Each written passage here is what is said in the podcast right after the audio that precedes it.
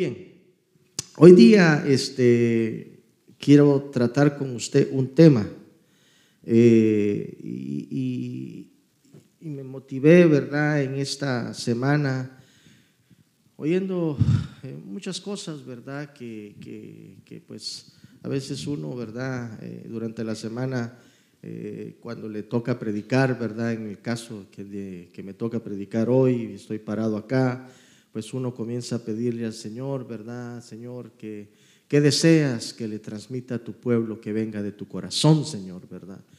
Y son este, eh, cosas que, a veces uno comienza a sentir, ¿verdad? Y comienza uno a, percibir de parte del Espíritu qué es lo que Él desea. Y, una de las cosas que, que, comencé a sentir en esta semana es acerca de, de que hay personas que todavía no saben lo que son. Y, casualmente eh, eh, pude eh, leer, ¿verdad? Algo en esta semana, ¿verdad? Algo de, este hombre que se llama William Shakespeare, que nació en 1564. Y pues fue un hombre que que, era un poeta, le gustaba escribir, etcétera, ¿verdad? Y él tiene una frase que, está eh, eh, metida, ¿verdad?, en, eh, en, un drama, ¿verdad?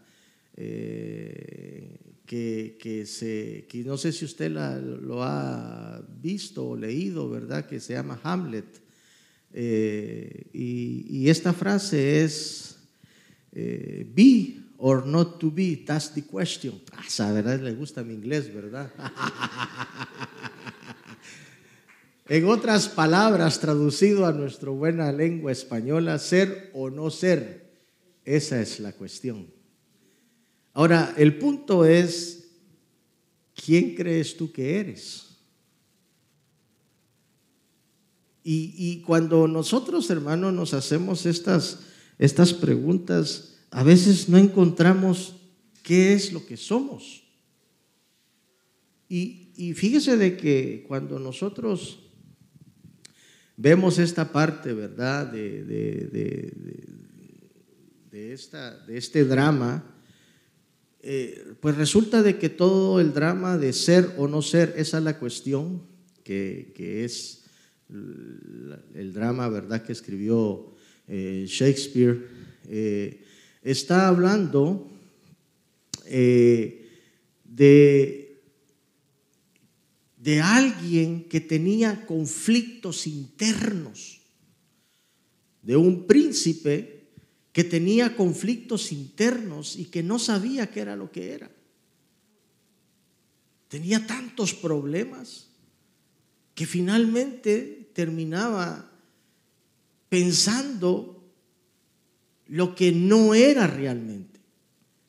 Y yo no sé si a usted le pasa en algunas ocasiones, si ha tenido quizás en algunos momentos esa sensación de no saber quién es, esa sensación de no saber qué es lo que está haciendo sentado aquí en la iglesia.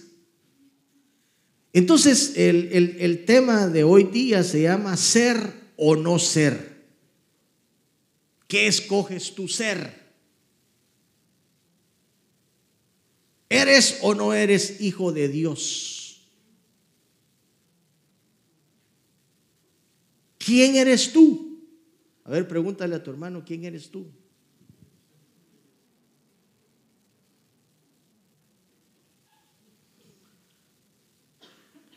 Y, está bien dicho, ¿verdad? Este, eh, eh, este hombre, ¿verdad? Yo no sé qué estaba pensando en ese momento que escribió eso, el Shakespeare, ¿verdad? Pero él dice ser o no ser, esa es la cuestión. ¿Qué soy? ¿Soy o no soy? ¿Eres o no eres? Y cuando nos hacemos la pregunta directa, hermano, Fíjese de que eh, eh, en, ustedes que está viendo ahorita, ¿verdad? Las, las diapositivas, eh, vamos a, entrar de lleno en lo que la Biblia nos habla. Y cuando vemos en la Biblia encontramos varios atributos para Dios, como por ejemplo, creador, Señor, sanador, proveedor, pastor, guerrero victorioso, todopoderoso, etcétera. ¿Cuántos han hablado de que Dios es eso? Y lo es, son atributos, Él los tiene. Pero hay un atributo que pocos de nosotros, hermano, hemos entendido hasta hoy día. Y es el de ser un padre para nosotros.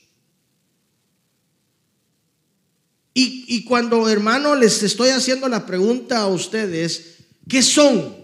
¿Eres o no eres?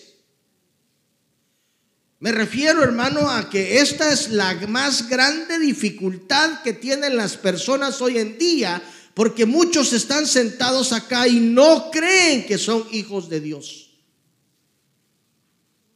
Y en el momento, hermano, que usted reconoce y viene a los pies de Cristo, hermano, usted sabe, comprende y entiende que dice la palabra, hermano amado, que el Señor nos hizo hijos de Él. Pero, ¿por qué nosotros podemos decir que somos hijos de Dios? Muy sencillo. Eso lo encontramos en la palabra del Señor en segunda de Corintios capítulo 6 y versos 18. Ahí está en la pantalla. A ver quién me lo lee. A ver, vos, Lewin. Léelo, ahí está en la pantalla, mira.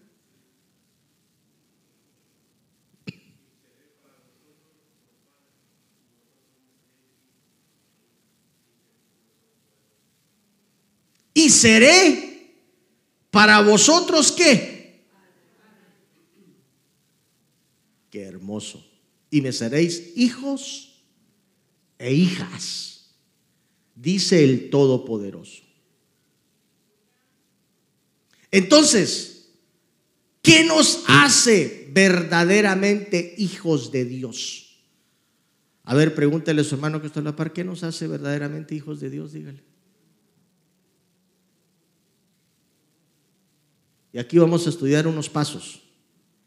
El último paso, si nos da tiempo, porque usted se tarda mucho en predicar.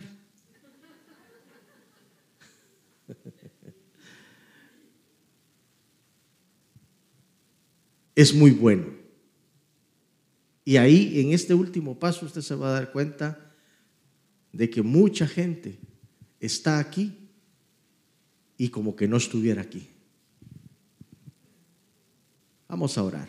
Padre, gracias por este momento que nos das.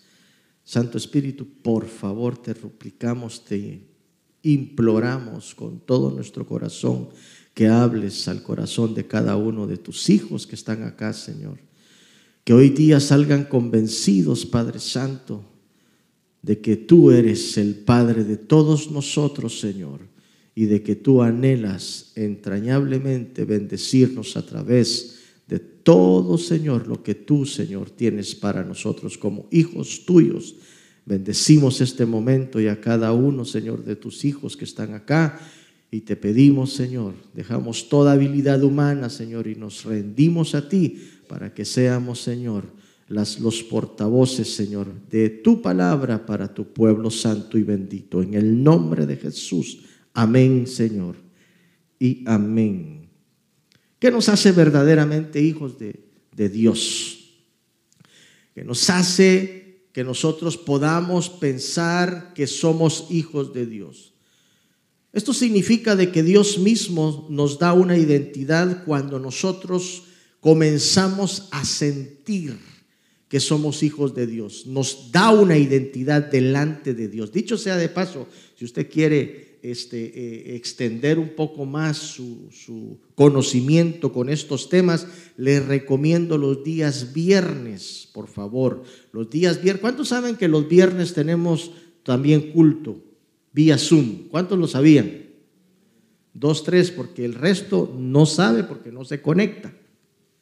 Así que les invitamos, viernes 7.30 pm Ahí está en la página de, Facebook de la iglesia para que usted pueda meterse, para conectarse vía Zoom, hermano. Vía Zoom es más directo, la iglesia paga todos los años el Zoom para que usted pueda, hermano, ¿verdad? Tener ese contacto, ¿verdad? Con la palabra del Señor, ya que no venimos los días viernes acá este, entonces lo estamos haciendo vía Zoom para que se siga alimentando, ¿verdad? Así que no se le olvide, viernes 7:30 pm están las enseñanzas muy buenas, hermano, para todo aquel que lo anhele, que lo necesite, ¿verdad? Porque la palabra del Señor siempre, siempre va a caer bien al alma del ser humano. ¿Cuántos dicen amén?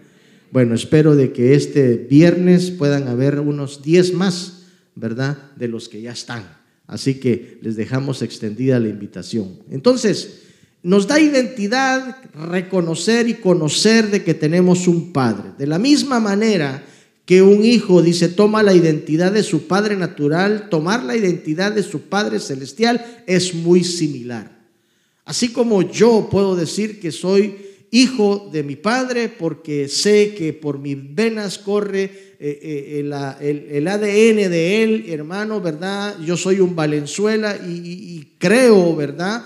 De que lo voy a hacer hasta el final de mis días. ¿Por qué? Porque tengo la identidad de mi padre que me fue transferida cuando nosotros nacimos. Entonces, hermano, cuando vemos en la palabra del Señor que es lo mismo, es similar cuando nosotros venimos a los pies de Cristo. Entonces, eh, el primer punto sería, hermano, saber que fuiste engendrado por Dios.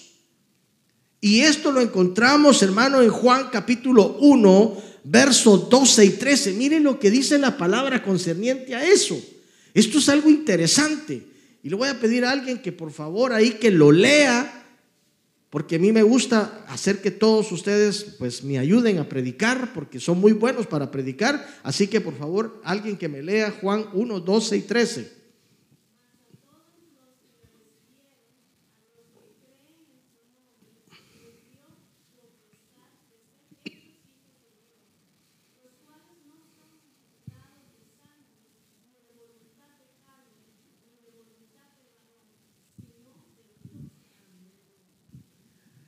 Ahora, la, pregunta del principio fue ser o no ser. Esa es la cuestión. Ahora, la pregunta que te quiero hacer es que tú crees a eso. Es que, es que cuando tú veniste a los pies de Cristo y creíste, crees que fuiste engendrado por Dios. Porque aquí no lo está diciendo claramente la palabra. Mas a todos dice los que le recibieron a los que creen en su nombre, les dio potestad, hermano. La palabra potestad no está escrita aquí por gusto. A ver, alguien que es muy estudiado acá que me diga qué significa potestad. Te da un derecho, gracias.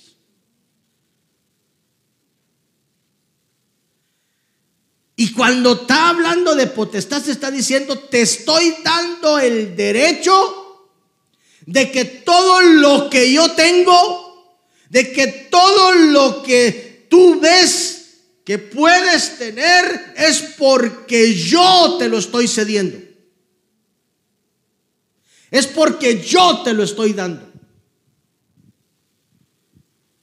Entonces vemos, hermano, que la historia comienza a cambiar para nosotros cuando nos damos cuenta de que nosotros no fuimos, como dice acá la palabra, un engendro por sangre, ni de voluntad de carne, ni de voluntad de varón, no estamos hablando de lo mismo, aquí estamos hablando en un ámbito espiritual más fuerte y poderoso porque nos está diciendo que venimos nosotros a tener la genética divina, la genética de Dios y eso nos hace automáticamente ser herederos de las bendiciones de Dios.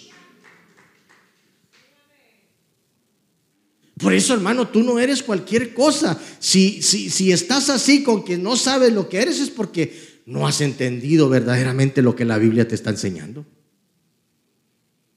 Y estás entre ser y no ser.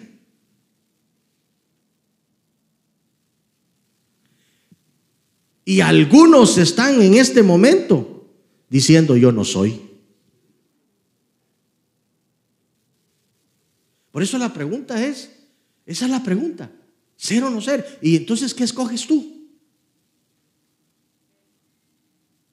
Solo uno. ¿Qué escoges tu ser? ¿Ser o no ser? Diga, yo soy un hijo de Dios. Ah, ok. Mire, si yo digo que soy hijo, entonces tengo que llamar a alguien papá. Y yo no puedo venir y, solamente decirle, ah, mire ese señor que está vestido de rojo ahí, así es. No, ese es mi papá. Y lo tengo que respetar como tal, como mi papá. Si es para mí, vos decirle que no estoy, ¿oíste?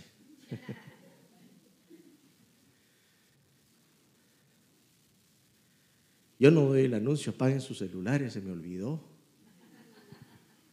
Pero le voy a decir a Josué que me ponga el anuncio ahí porque a mí se me olvida todo. Si vous plaît, éteignez celular.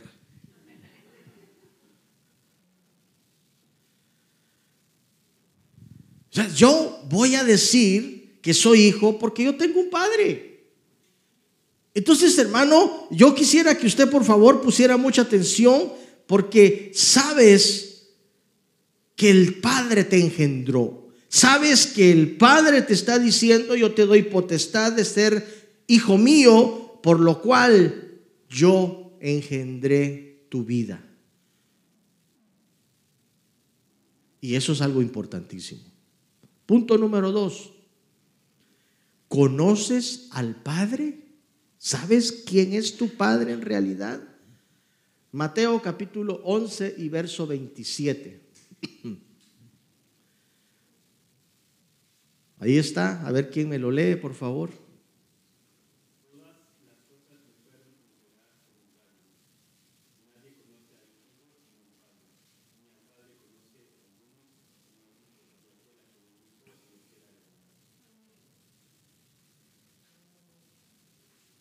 ¿Más claro? Se lo voy a explicar. O trataré de explicárselos. Aquí nos está hablando de una intimidad, de aprender a conocer. Está utilizando un término en el cual, hermano, nosotros, mire, todos conocen a mi papá, ¿verdad? El viejito que está allá sentado. Al papabuelo que todos le, le llaman. Pero yo conozco cómo es él. Yo sé cómo es él. Usted no, usted lo ve que es sonriente, es esto, es lo otro, aquí y allá, ¿verdad? Le gusta hacer bromas, etcétera, ¿verdad? Esa es la parte que usted conoce, pero yo lo conozco más a él. ¿Y por qué lo conozco más? Porque he tenido la oportunidad de intimar con él, de estar cerca de él. Y cuando nos está hablando acá, hermano, nos está diciendo todas las cosas, dice, me fueron eh, entregadas por mi Padre y nadie conoce al Hijo sino el Padre, ni el Padre conoce a alguno sino el Hijo y aquel quien el Hijo se lo quiera revelar. Tuvimos la bendición, tuvimos la misericordia de parte de Dios, hermano, de que a través de Jesucristo nosotros pudiéramos entender que había un Padre que estaba deseoso de bendecirnos a través del Hijo. No sé si me entendió, es un juego de palabras. Pero lo importante de acá es que usted cuando el Hijo le permite conocer al Padre a través de él, usted pueda entender de que en, el Padre vamos a encontrar, hermano, aquello de que quizás a usted ni siquiera se imaginaba que podía tener. Porque aquí venimos, hermano, con lo que hablábamos de los atributos de que nosotros conocemos a Dios. Él es sanador, Él es proveedor. ¿Y qué es un padre? El mayor atributo de Dios es ser padre. Porque Él nos está diciendo, y yo seré vuestro padre y ustedes serán mis hijos. Entonces esto es algo importantísimo, hermano, el poder entender de que hay una bendición, hermano, que se tiene a través del Padre y el Padre está deseoso de desatar, hermano, esas bendiciones sobre sus hijos. Porque dígame aquí, ¿qué padre no desea bendecir a sus hijos? Hablando en lo natural. Yo no creo que aquí haya padres que digan, no, yo no quiero bendecir a mis hijos ahí, que vean cómo se las arreglan. ¿Usted haría eso? Yo no, yo ya tengo a mis dos hijos grandes y yo todavía los bendigo. Porque son mis hijos. Y lo mío es de ellos. Pues es lo mismo Dios. Sí, sí, mire hermano, ¿qué es lo que dice la Biblia? Si ustedes, siendo malos, ¿cuántos han leído esa parte? Dice, si ustedes siendo malos, dan buenas dádivas a sus hijos, cuánto más yo que soy vuestro Padre Celestial, dice. Hermano, si, si mire, si, si, usted está aquí sentado y usted siente de que usted no ha recibido bendiciones, es porque usted no conoce al Padre. Es porque verdaderamente usted no ha querido intimar con Él. Ni siquiera se ha metido a su alcoba secreta para poder sentir la bendición y el amor que Él tiene por nosotros. Comencemos por, por saber si usted cree de que Dios lo ama. ¿Cuántos creen que Dios los ama?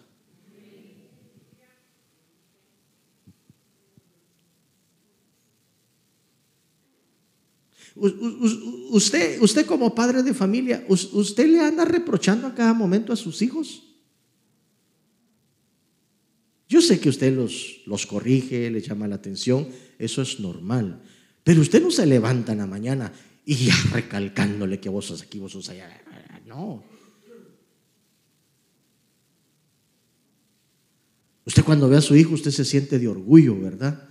Se siente orgulloso de ver a su hijo, a su hija, que están creciendo, que están siendo personas que se van eh, mejorando cada día. Y usted dice, eh, eh, yo los veo a veces en sus publicaciones, espero que sean ciertas, ¿verdad? Porque no me gustaría, ¿verdad? De que, que más adelante digan, ah, que mi hijo aquí no. Dice, ah, orgulloso de que has alcanzado una nueva meta.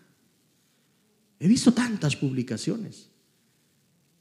Es porque si hay un orgullo, hermano, ¿verdad? Hablando de un orgullo eh, correcto, normal, ¿verdad? De que sus hijos se están superando. Yo como, como, como, como, como padre me siento orgulloso cuando mis hijos me llegan a decir, fíjate papá, esto y esto y esto y esto. Y digo yo, wow, qué buena ADN les puse, dije yo, ¿verdad? Dios es lo mismo. Dios se siente, hermano, contento, orgulloso de que nosotros estemos entendiendo lo que su palabra dice. Entonces, conocer al Padre no es solamente decir, ah, sí, yo conozco a fulano de tal. No, es intimar con Él, es aprender a saber quién es Él directamente. Tres, comportándose como hijo de Dios, haciendo la voluntad del Padre. ¿Cómo sé que soy verdadero hijo de Dios? Es haciendo la voluntad del Padre. Esto es muy buenísimo, está muy bueno, hermano, ¿verdad? Mateo capítulo 12 del 46 al 50. A ver un valiente que me lo lea con voz de trompeta, por favor.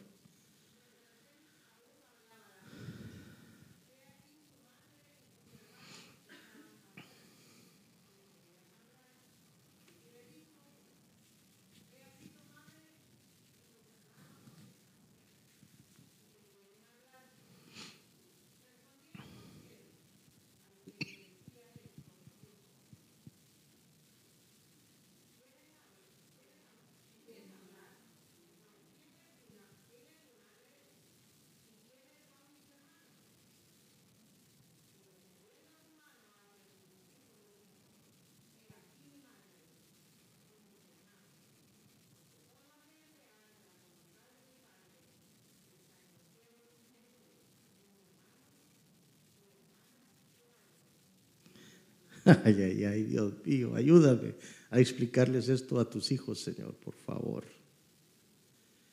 Esto se complica acá. Porque cuando nosotros, hermano, venimos a los pies de Cristo, la Biblia nos comienza, hermano, a hablar de tantísimas cosas que muchas veces nosotros pasamos por alto. Pero una de las cosas por las cuales nosotros podemos decir que somos verdaderos hijos de Dios es que eh, aprendemos a hacer la voluntad de nuestro Padre. Y esto es algo muy importante, porque la voluntad de nuestro Padre, ¿dónde la encontramos? ¿Dónde? En las escrituras, en la Biblia, a ver, diga conmigo, la voluntad de Dios la encontramos en la Biblia. ¿Eh? Ahí.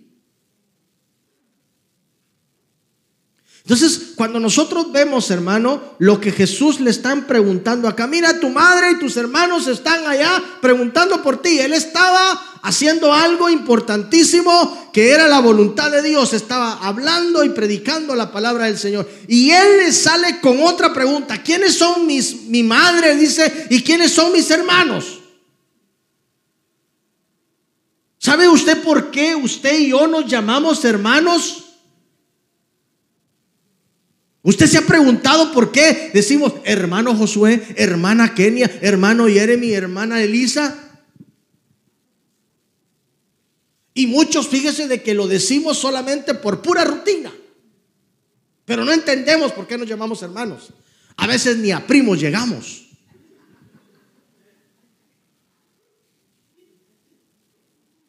Yo no sé si usted va a estar de acuerdo conmigo, pero es una realidad.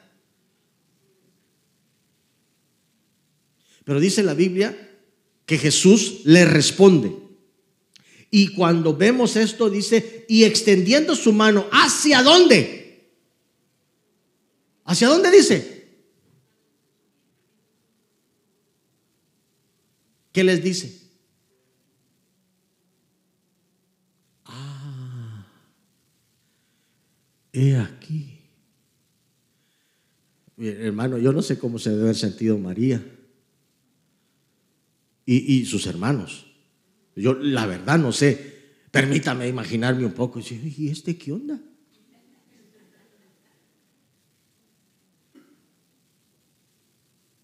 Él estaba haciendo un énfasis en lo espiritual.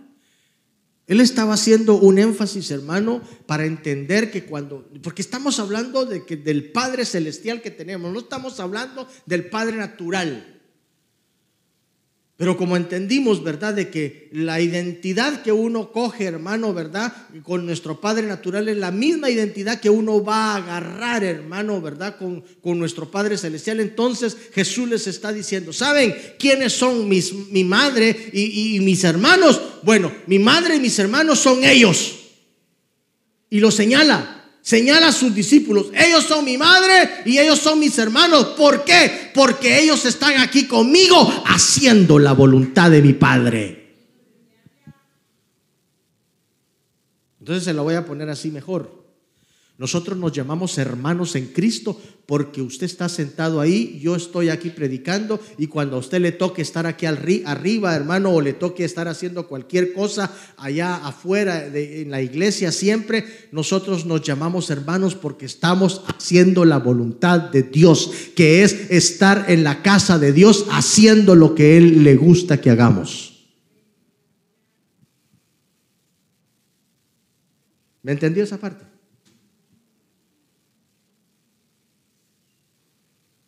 Por eso es que es importantísimo, hermano, que usted se involucre, hombre.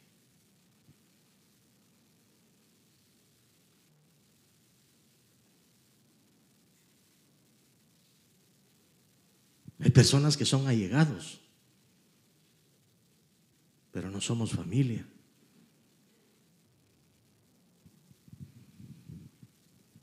Entonces, los que hacen la voluntad del Padre, dice, esos son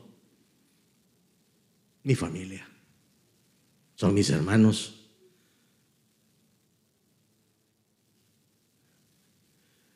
Y cuando vemos esto decimos, Señor, a veces nosotros estamos lejos.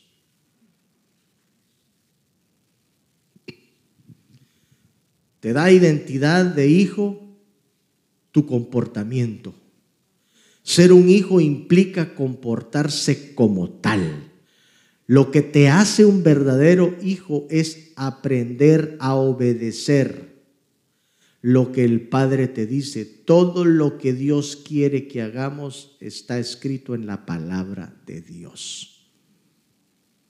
Mire, a mí no me haga caso, hágale caso a la palabra. Yo soy solamente alguien que le está hablando, pero usted no me cree a mí, pues vaya a la palabra y mire qué es lo que le dice.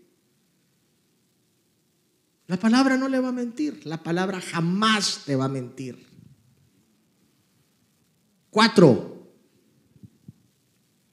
A ver, diga conmigo cuatro. Gracias por ser obediente. Trabajar para Dios en sus negocios. Mm, aquí no les va a gustar mucho algunas personas. Lucas capítulo 2 del 49 al 52.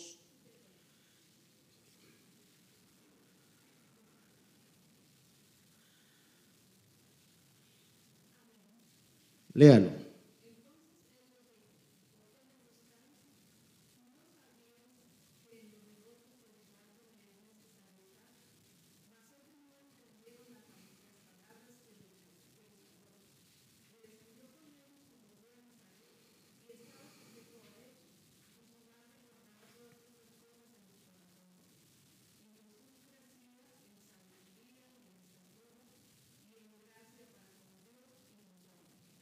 A ver, ¿cuántos han leído este pasaje en tiempos pasados? ¿Qué edad tenía Jesús aproximadamente? Ahí, en ese pasaje. ¿Perdón? ¿12 años? ¿No hay ninguno de 12 años aquí sentado?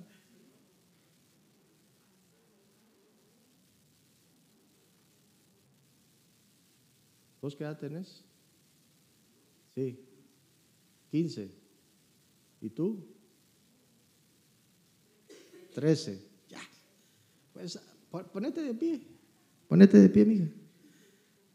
Así, mire, de chiquitita.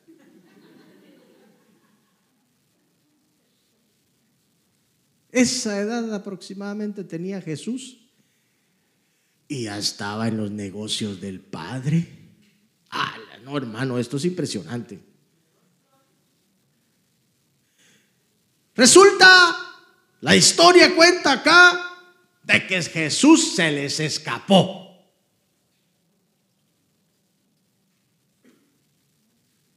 ¿Sabe? Yo me imagino la angustia de, María, ¿verdad? Y, yo me imagino, hermano, mire, permítame, yo como soy un poco imaginativo, ¿verdad? Entonces usted me va a ayudar con esto, ¿verdad? Pero ¿Qué era lo que más temía María quizás en ese momento? Porque no encontraba a Jesús. No, no, no era que la iba a regañar José, porque como no era hijo de José, a José le hubiera dado igual. Se perdió, se perdió. Pero yo creo que se le tenía más temor a lo que Dios le iba a decir. ¿Dónde dejaste a mi hijo? Porque o sea, ¿por qué le estoy diciendo eso? Porque mire, mire lo que ella dice de que, eh, y, la madre guardaba todas estas cosas. ¿Qué? ¿Dónde? En su corazón. ¿Por qué? Porque me imagino que cuando el ángel le vino a hablar, eh, nosotros entendemos que le dijo esto y esto y esto y esto. Tú vas a dar a luz un hijo, y todo el asunto. Pero yo, yo pienso, creo que le ha de haber dicho otras palabras más. Ella tenía una responsabilidad. Por eso andaba preocupadísima, como cualquiera de nosotros. Yo me acuerdo eh, hace unos años atrás que uno de nuestros hijos estábamos en un balneario y comenzó a caer una tormenta, hermano, de agua. Y toda la gente comenzó a salir despavorida, hermano, a refugiarse a cualquier lado. Y entre eso se nos perdió. Fue Nancy, ¿verdad? La que se perdió. Sí, ¿verdad? Es que también se nos perdió Yaromir en un momento dado, se nos perdió Yaromir también, ya no me acordaba si era Yaro o Nancy, pero bueno, fue Nancy la que se perdió. Y andábamos con ellos, con, con mi esposa, locos buscándola, hermano. El pedacito de gente, ¿sabes dónde andaba? Estaba chiquita. O sea, la angustia. ¿Cuántos se les ha perdido algún hijo en alguna ocasión? Es que es una angustia. ¿Y dónde está? Y sobre todo con todo lo que uno oye hoy día. Qué horrible sensación de que se te pierda un hijo. O sea, permítame, María también estaba, hermano, en una posición vulnerable en la que decía, ¿dónde está Jesús? Pero ¿sabe cuál era el problema con la familia de Jesús? Es de que les costó creer el trabajo que él traía a la tierra. Ese fue el problema. Y yo más creo, hermano, de que ellos ni creían de que él era el Salvador.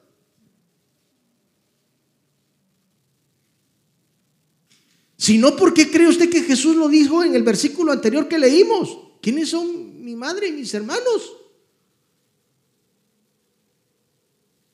¿Por qué no tenía ninguno de su familia a la par de él? ¿Por qué su mamá no lo seguía? Porque quizás en algún momento dado ella decía, mm, para mí que posiblemente, mm, como que, es que lo veo tan humano, hombre. Es que lo veo tal como nosotros. ¿Cómo puede ser que Él vaya a ser el Salvador de Israel? Pero Jesús le dijo claramente. Y cuando Él les dice, entonces Él les dijo, ¿por qué me buscáis? Permítame, aquí hay una pregunta. Por eso cuando usted lea la Biblia, vea hasta los puntos que hay ahí, hermano. Las cuestiones que hay ahí también. Hay pregunta, ¿por qué me buscan? ¿Que acaso tú no sabes lo que yo soy?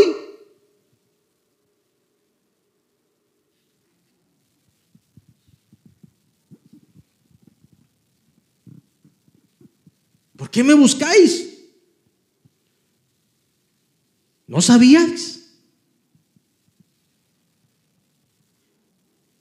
¿Que acaso no sabes? Por eso, si aquí hay algún hermano que le gusta estar en la iglesia, que le gusta trabajar y tiene eh, eh, a una esposa o un esposo que, que, le está recalcando que qué haces tanto en la iglesia, que no sabes lo que yo soy. Bueno, yo creo que esas preguntas no muchos se las hacen porque ya muchos no quieren trabajar hoy día, pero bueno, por si acaso alguien le preguntara, usted le puede decir que acaso no sabes de que en los negocios de mi padre me es necesario estar. Eso les está respondiendo. Porque él entendía su trabajo como hijo y como el padre le había dado una orden y él estaba ejecutando la voluntad a los 12 años. O sea que no hay excusa para trabajar. Señor bendito. Qué unción, Dios mío. Que hasta las botellas se caen. No hay excusa para trabajar.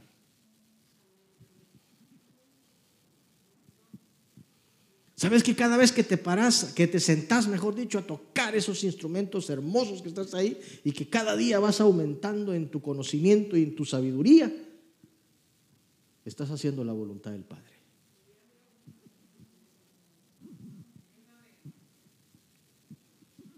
Miren, hermanos, yo les voy a decir algo y les voy a dar una revelación. ¿Se las digo o no se las digo? Bueno, los que no dijeron amén, por los que dijeron amén, la van a saber. Y aquí está. Cuando Jesús le dice a su madre, ¿por qué me buscan? Si saben. O sea, era, eh, no era que no sabían. El problema era de que habían pasado largo rato buscándolo. Habían pasado tantísimos horas. Y que vamos a ver al, al, vecino, vamos a ver a la vecina, vamos a ver aquí. Y no, Jesús no lo encontraba. En ningún momento se les ocurrió que Jesús iba a estar en la iglesia. Oh, permítame pues, porque no, no era iglesia, la sinagoga. Nadie se le ocurrió, vos, ¿y por qué no vamos mejor a la sinagoga? Jesús les dice, ¿acaso no saben?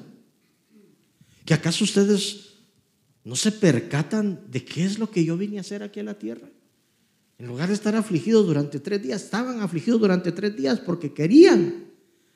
Pero ustedes sabían de que en los negocios de mi padre me era necesario estar. Así que si ustedes me hubieran buscado, se hubieran quitado esa pena. El hecho de entender la voluntad del Padre, de estar en sus negocios, ¿qué le dio a Jesús? Verso 52. ¿Qué dice?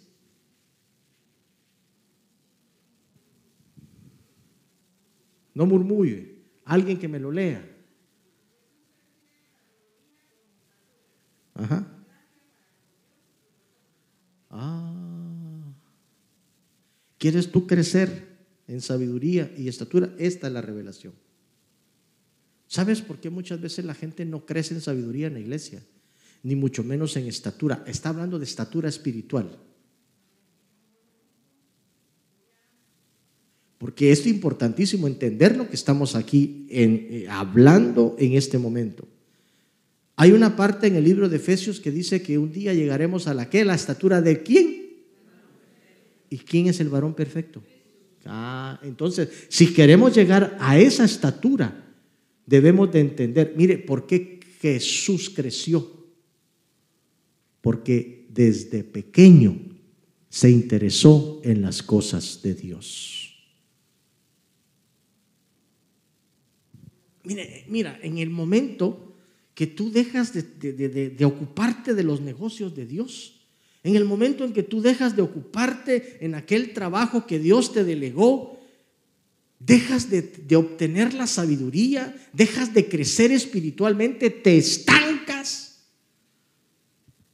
y comienzas a ver, hermano, muchas cosas a tu alrededor que ya no te gustan, todo te cae mal.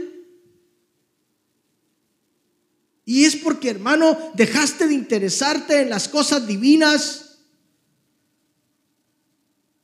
El cansancio te comienza a llegar, hermano, y el cansancio lastimosamente es el enemigo número uno de la unción. Una persona cansada, hermano, no va a poder ejecutar lo que le están pidiendo que haga. Se sube de mala gana. Nunca tiene tiempo.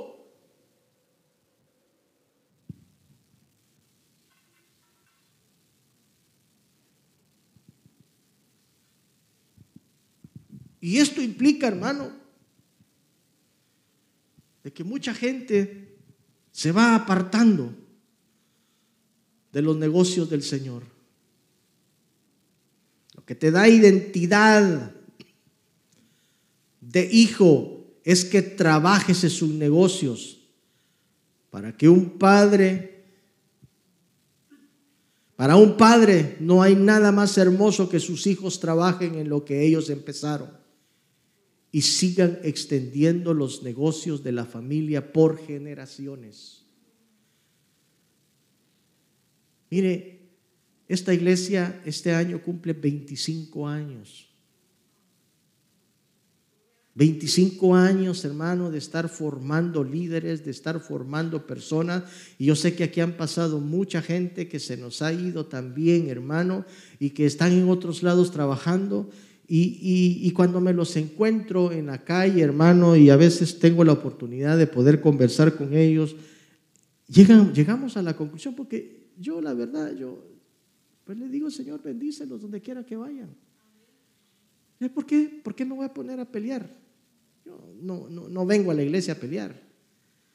Vengo a la iglesia a disfrutar cada momento los disfruto a ustedes, ustedes son mis hermanos porque sé que están haciendo la voluntad de Dios y por esas bendiciones que, que usted, hermano, eh, y, yo, hermano, nos, nos, damos, hermano, porque mire, eh, eh, bueno, yo tal vez les voy, a, les voy a decir algo que, que a veces hemos estado diciendo un poco mal. Yo, yo sí creo, hermano, en que somos de bendición. ¿Cuántos creen que son de bendición? A ver, ¿cuántos creen que son de bendición?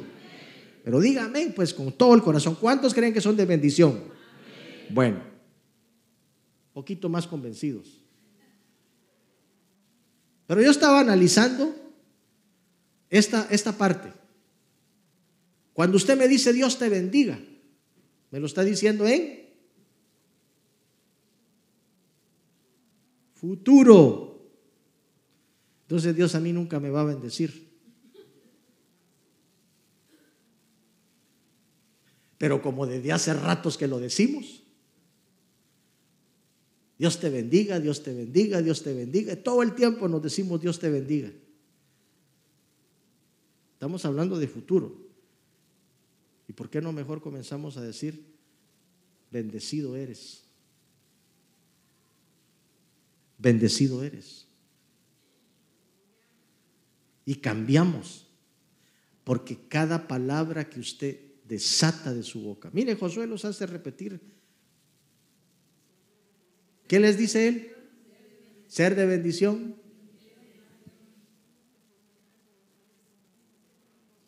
Pero no se lo saben, hermanos.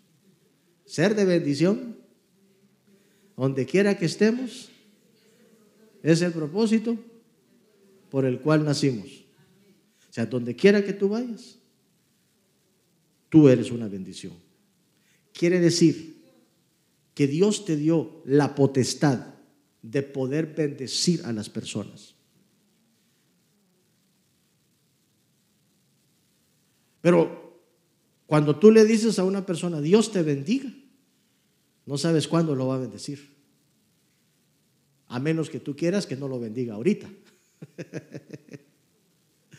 A veces que tú quieras que lo bendiga, Señor, bendícelo, pero no ahorita, hasta el Señor primero bendíceme a mí. No, no funciona así funciona de la manera en que cuando tú desatas una bendición, porque dice la Biblia que vida y muerte están en el poder de tu lengua. Así que yo desato bendiciones sobre su vida el día de hoy, porque el Señor así desea hacerlo, desatar bendiciones sobre tu vida. Aleluya. Entonces trabajar en sus negocios te da identidad y te da gracia delante de Dios, delante de Él y de los hombres. ¿Quieres sabiduría? Trabaja. Hermano, yo te hago el llamado. Sal de ese lugar donde estás cómodamente sentado y trabaja. Bendice a los hermanos con tu trabajo. Mire, yo sé que de la noche a la mañana no se nos va a ir la palabra Dios te bendiga, pero pruebe cambiar. ¿Por qué no les dice bendecido eres? A ver, probemos, hagamos un ensayo. Digamos, bendecido eres, dígase a los hermanos.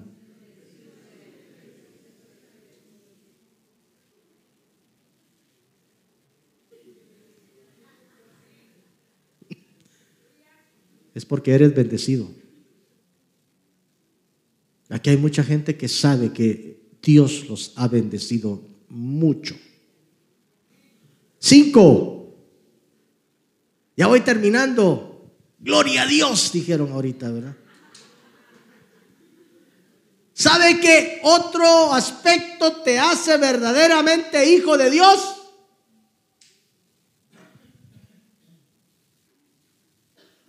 pedir. A ver cuántos han sido hijos que han pedido hasta lo que ya no se puede.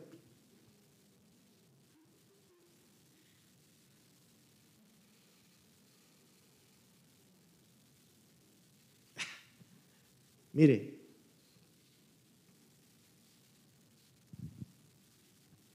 la Biblia nos habla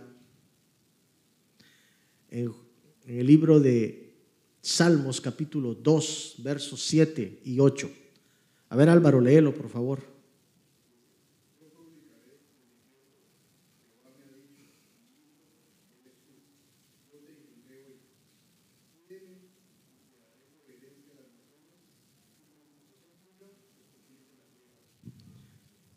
Pídeme. Ahora, este versículo que acabamos, dos versículos que acabamos de leer es un versículo mesiánico. Se está refiriendo a Jesús. Eso se refiere definitivamente a Jesús. Pero que nos muestra una de las condiciones más evidentes de ser hijo. ¿Y cuál es? Es el pedir. Si eres hijo, puedes pedir.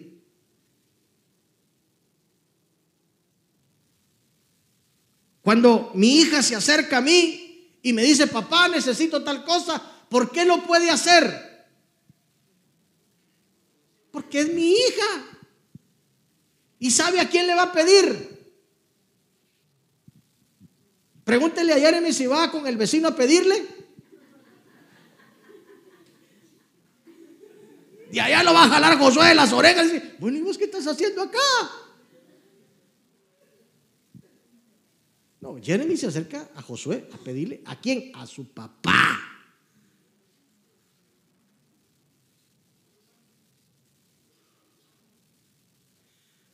O sea que puedes pedir. A ver, dile, dile a tu hermano que está a la par, hermano, puedes pedirle a tu Padre Dios y Él te lo va a dar.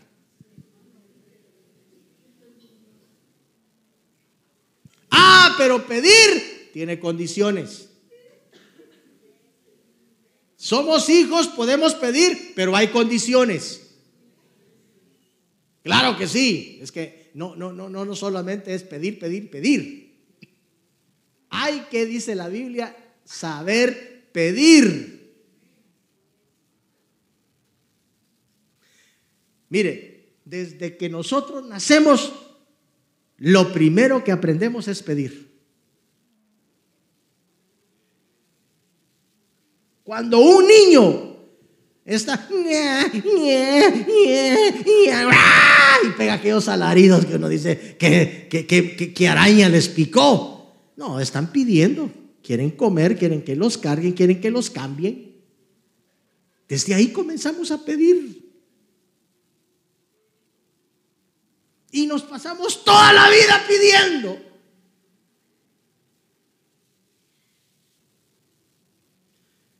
Pero eso significa que somos hijos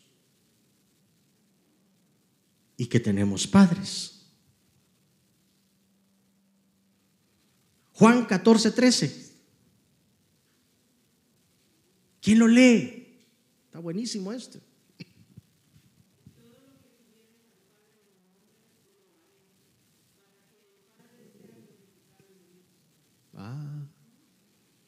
Hay que aprender a pedir.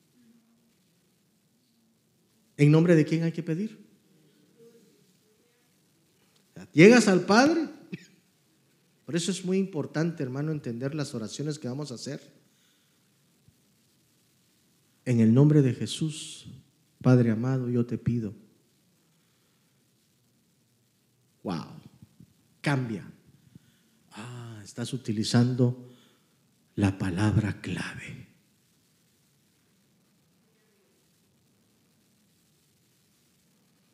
Como cuando la alarma hay una falsa alarma en una casa y te dan una palabra clave para cuando te llaman los de la central y te dicen, palabra clave, chucho. Ah.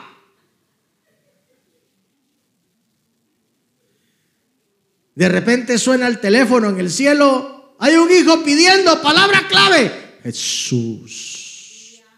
Atiéndanlo, ¿qué quiere? quiere esto, esto y esto y esto, mándenselo. Cuando eres un verdadero hijo de Dios, hermano, Dios contesta nuestras oraciones. Para poder recibir lo que estás pidiendo, debes de aprender a pedir en el nombre de Jesús. Inciso B, Juan capítulo 15 del 5 al 8. A ver quién lo lee, por favor. Mire, lo que dice acá, hermano, muy interesante esto.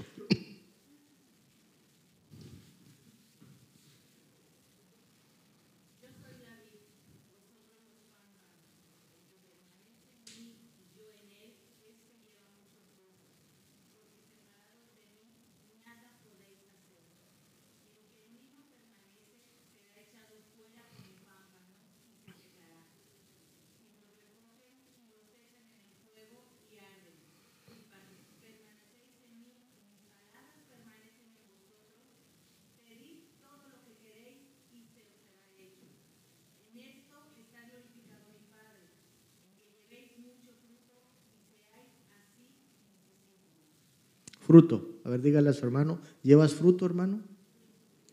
O sea, si llevas fruto, significa. Mire, mire, es que debemos de entender estos versículos, hermano, porque pareciera de que están escritos y, no le entendemos lo que está diciéndonos la palabra.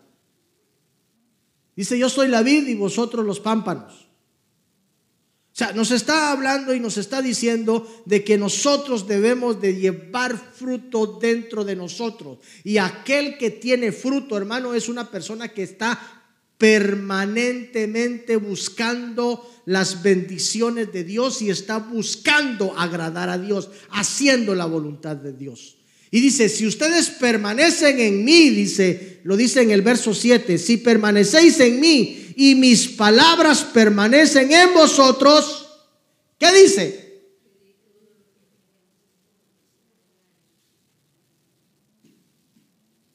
Pedid todo lo que queráis. ¿Y qué dice?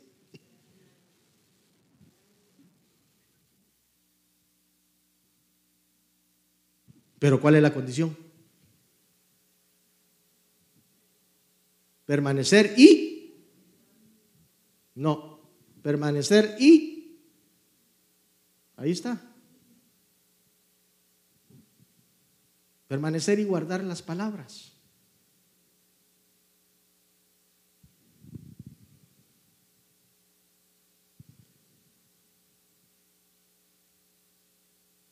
Si permanecéis en mí y mis palabras permanecen en vosotros, pedid todo lo que queráis y os será hecho.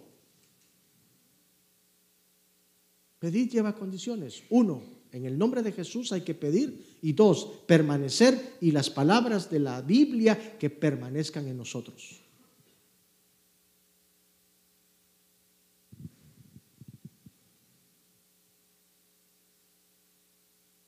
Pero si, si tú vienes de vez en cuando a la iglesia, hace más de un mes que no venías y hoy dices, ah, voy a ir a ver qué pasa, no permaneces. No eres constante. Se entiendo cuando te enfermas y que la enfermedad no te deja salir porque tienes gripe y hoy día, sobre todo con este problema del, del, COVID todavía, ¿verdad? Que, que, bueno, se le pide a la gente que si se siente enfermo, que se quede en casa, etcétera. Bueno, está bien, pero ya hermano, cuando comienzas a agarrar la, situación de, que, ya ah, no, no tengo ganas de ir, y te queda la primera semana, te queda la segunda semana, la tercera semana, y la cuarta no te dan ganas de venir. Eso le pasó a mucha gente ahorita en la pandemia. ¿Sabe por qué ya no quisieron acercarse a las iglesias? Precisamente porque se acostumbraron a quedarse en casa. Y perdónenme, no son ni de aquí ni de allá. No son nada. Porque no tienen identidad. Escuchan al fulano a las nueve de la mañana, al mediodía escuchan al otro, a las tres de la tarde escuchan al otro y cierran con broche de oro a las seis de la tarde. Oyeron cuatro padres diferentes, espirituales hablando en la tierra, ¿verdad? Y no son ni de aquí, ni son ni de allá. No hay identidad, no crea identidad en el cristiano. Tienes que aprender que la identidad juega un papel muy importante. Así que pedir lleva condiciones. Y por último, como usted me ayudó a predicar, pudimos avanzar. Un hijo verdadero disfruta la casa de su padre. ¿Tú disfrutas cuando vienes a la iglesia? Vamos a leer un versículo. Lucas 25.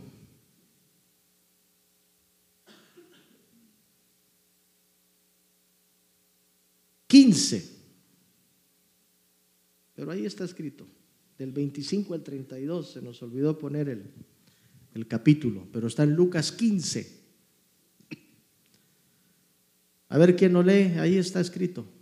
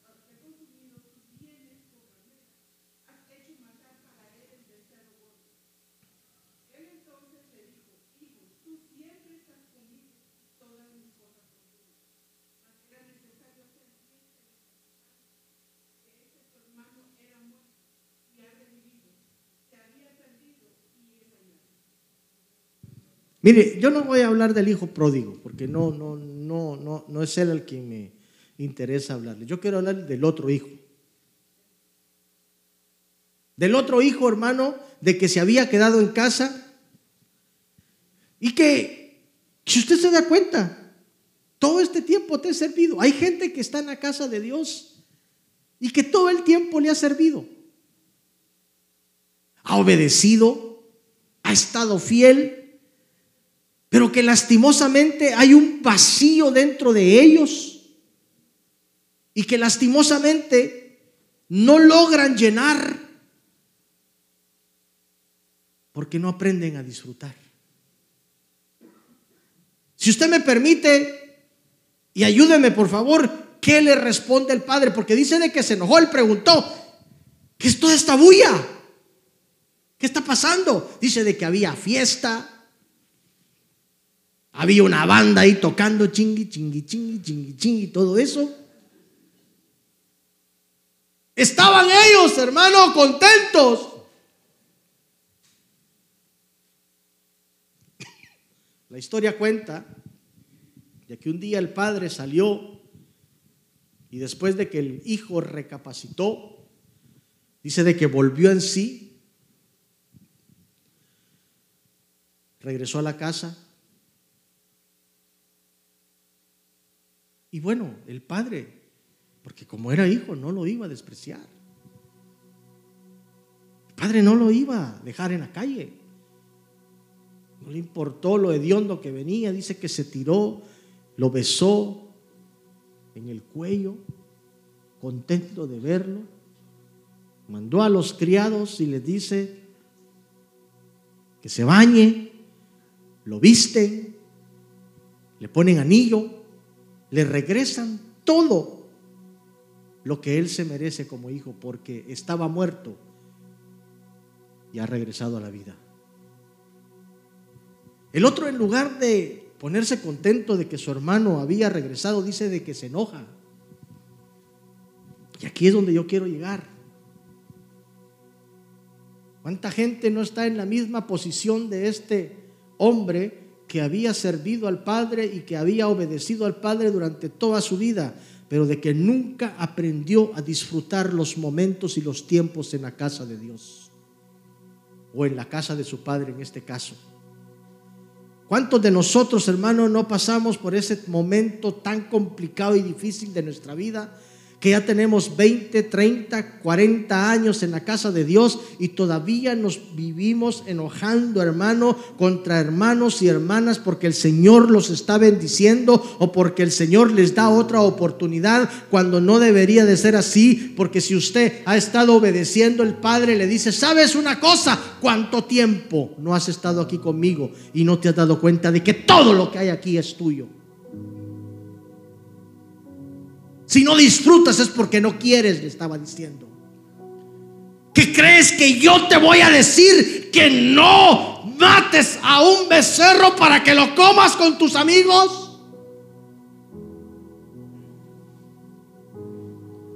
¿Qué piensas de que yo no te voy a dejar que lo hagas? Le dice, no, estás totalmente equivocado. Sabes, hoy día he recibido la mejor noticia. Yo creí que mi hijo estaba muerto, pero en realidad estaba vivo y hoy me da gusto volverlo a tener en medio de nosotros. Pues tú deberías de estar contento también porque es tu hermano.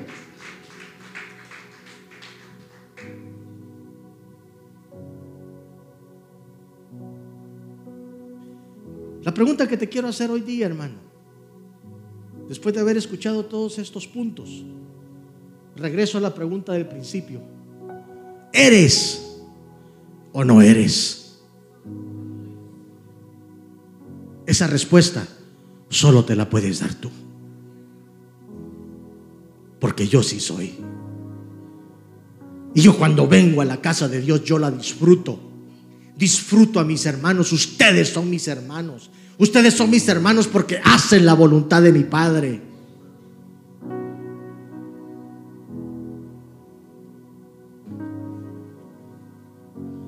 Y si el día de mañana, hermano, regresa alguien que se fue de la iglesia y regresa y estaba muerto en delitos y pecados y vuelve a regresar a la iglesia, contentémonos, no nos pongamos enojados.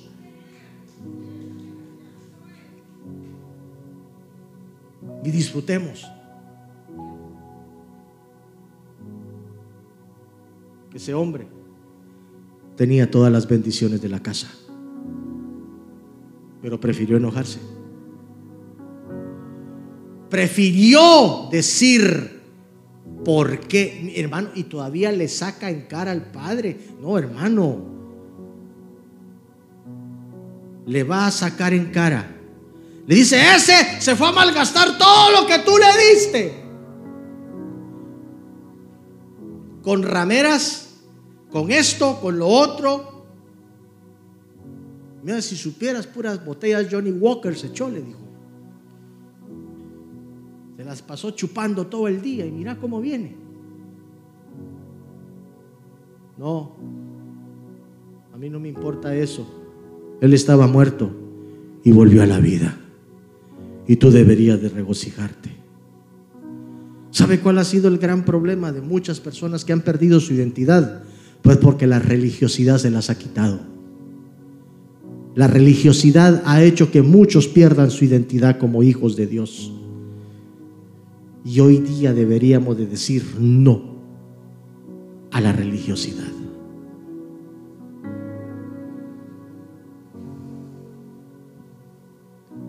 Es mejor que hoy día nosotros digamos, Padre, yo voy a hacer tu voluntad. Y eso me va a convertir en un verdadero hijo tuyo. Yo quiero que cierre sus ojos.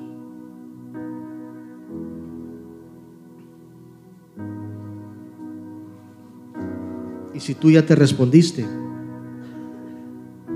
entre ser y no ser, y dijiste que eres, y tú has dicho yo soy hijo de Dios, entonces deja que tu Padre te envuelva en sus brazos de amor. Entonces deja que tu Padre te abrace. Deja en este momento que los brazos de papá te envuelvan. Yo quiero que tú medites por unos minutos antes de hacer la oración.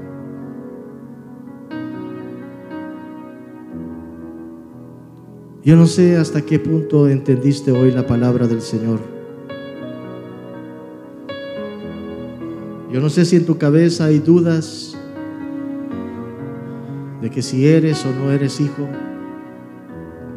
Yo no puedo arreglar esa cuestión en tu cabeza. Yo no puedo venir y hacerte creer que eres hijo cuando tú mismo no lo crees. Hay tantas historias en la, en la vida de personas que están adentro de familias donde no se sienten parte de. Y a veces eso sucede hasta dentro de la casa de Dios que venimos por años, estamos aquí y todavía dudamos si somos o no somos hijos.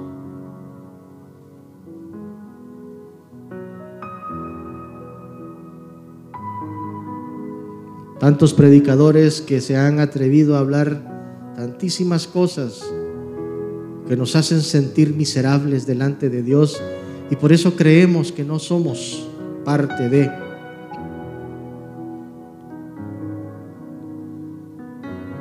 Yo no puedo decirte que tú no eres hijo de Dios porque solamente tú lo sabes y el Padre que está en los cielos. Pero si tú en esta tarde tú estás diciendo, sí, yo soy un verdadero hijo de Dios, pues se toma entonces lo que es tuyo. Así le dijeron aquel hombre en aquella casa. Todo lo que yo tengo es tuyo, entonces ¿por qué no lo disfrutas? Si no lo disfrutas es porque no quieres porque no te sientes parte de.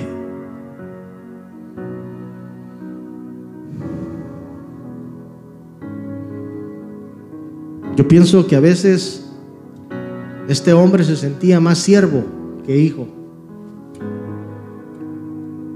Porque le dice, todo el tiempo te he servido y te he obedecido. Y el padre le responde, si no disfrutas es porque no quieres, porque todo lo que tengo es tuyo. ¿Cómo son las cosas diferentes a veces? Aquel que está en la calle, por eso hermano, mire, cuando yo estaba analizando este versículo, se me vino a la mente aquel versículo que dice que los últimos serán primeros y los primeros serán últimos. ¿Sabe por qué? Porque aquel que estaba comiendo algarrobas o que deseaba comer algarrobas de los cerdos, volvió en sí y él dijo estas palabras. Me levantaré e iré a mi Padre y le diré, he pecado contra el cielo y contra ti, y no soy digno de ser llamado tu hijo, sino que hazme como uno de tus jornaleros. Le iba a decir que lo convirtiera en su siervo. Oiga, pero el que estaba viviendo como siervo y como jornalero era el otro que estaba en la casa. Porque aquel cuando regresó, dice, no, tú no puedes ser jornalero, le dice. Tú no puedes ser siervo porque eres mi hijo. Mire cómo son las cosas a veces. Tú no puedes tener esa mentalidad. Tú eres un hijo que haces la voluntad del Padre aquí en la iglesia, que trabajas en la iglesia,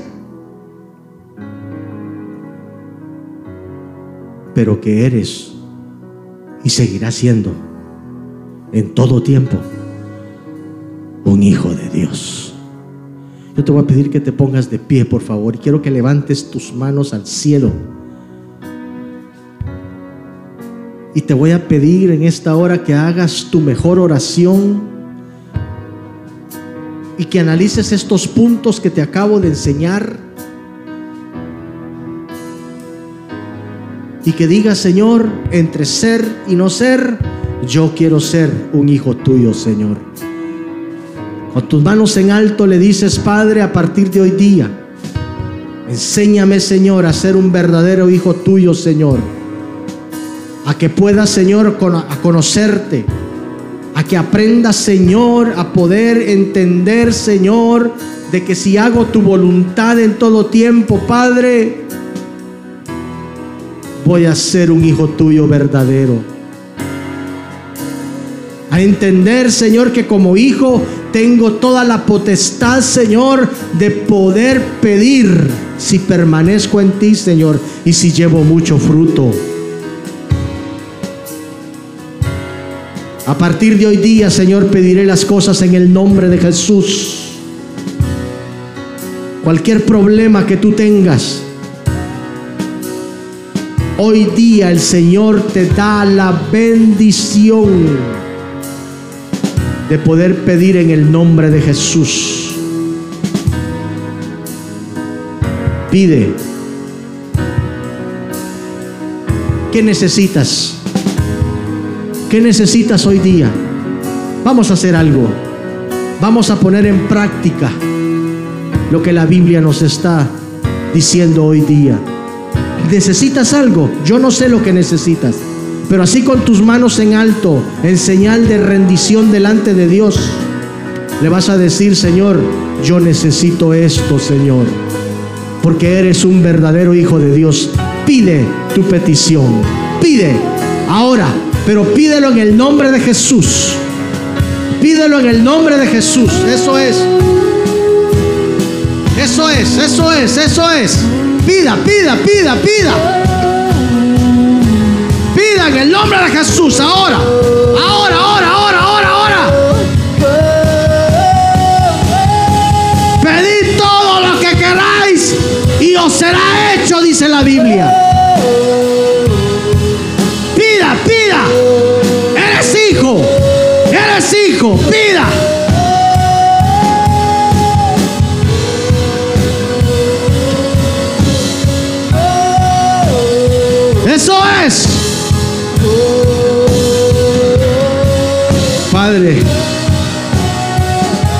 Padre amado, yo pido en esta hora que tú bendigas a este pueblo santo, a este pueblo que me entregaste, Señor, y que día a día, Señor, yo oro por las bendiciones de cada familia de este lugar, de esta iglesia, de esta manada, Señor, que me has regalado para poderlos llevar, Señor, a ser pastoreados en lugares de delicados pastos yo te pido que sobre cada uno de ellos tu bendición sea desatada en este momento sobre cada uno de ellos. Ahí lo que estás pidiendo, ya hubo un ángel que escribió tu petición. Ahora recíbelo en el nombre poderoso de Jesús. Aleluya. Ahora, Señor, todas estas peticiones han sido puestas delante de tu altar en una copa.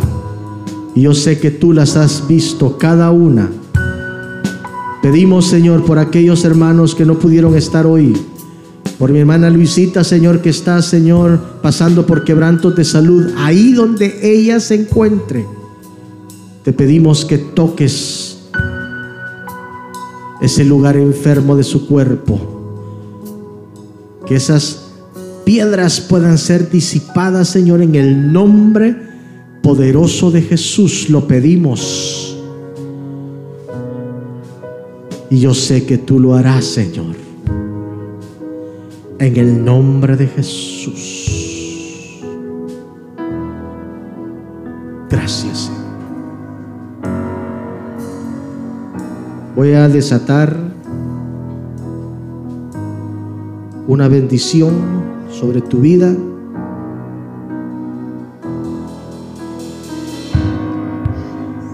Esta bendición sacerdotal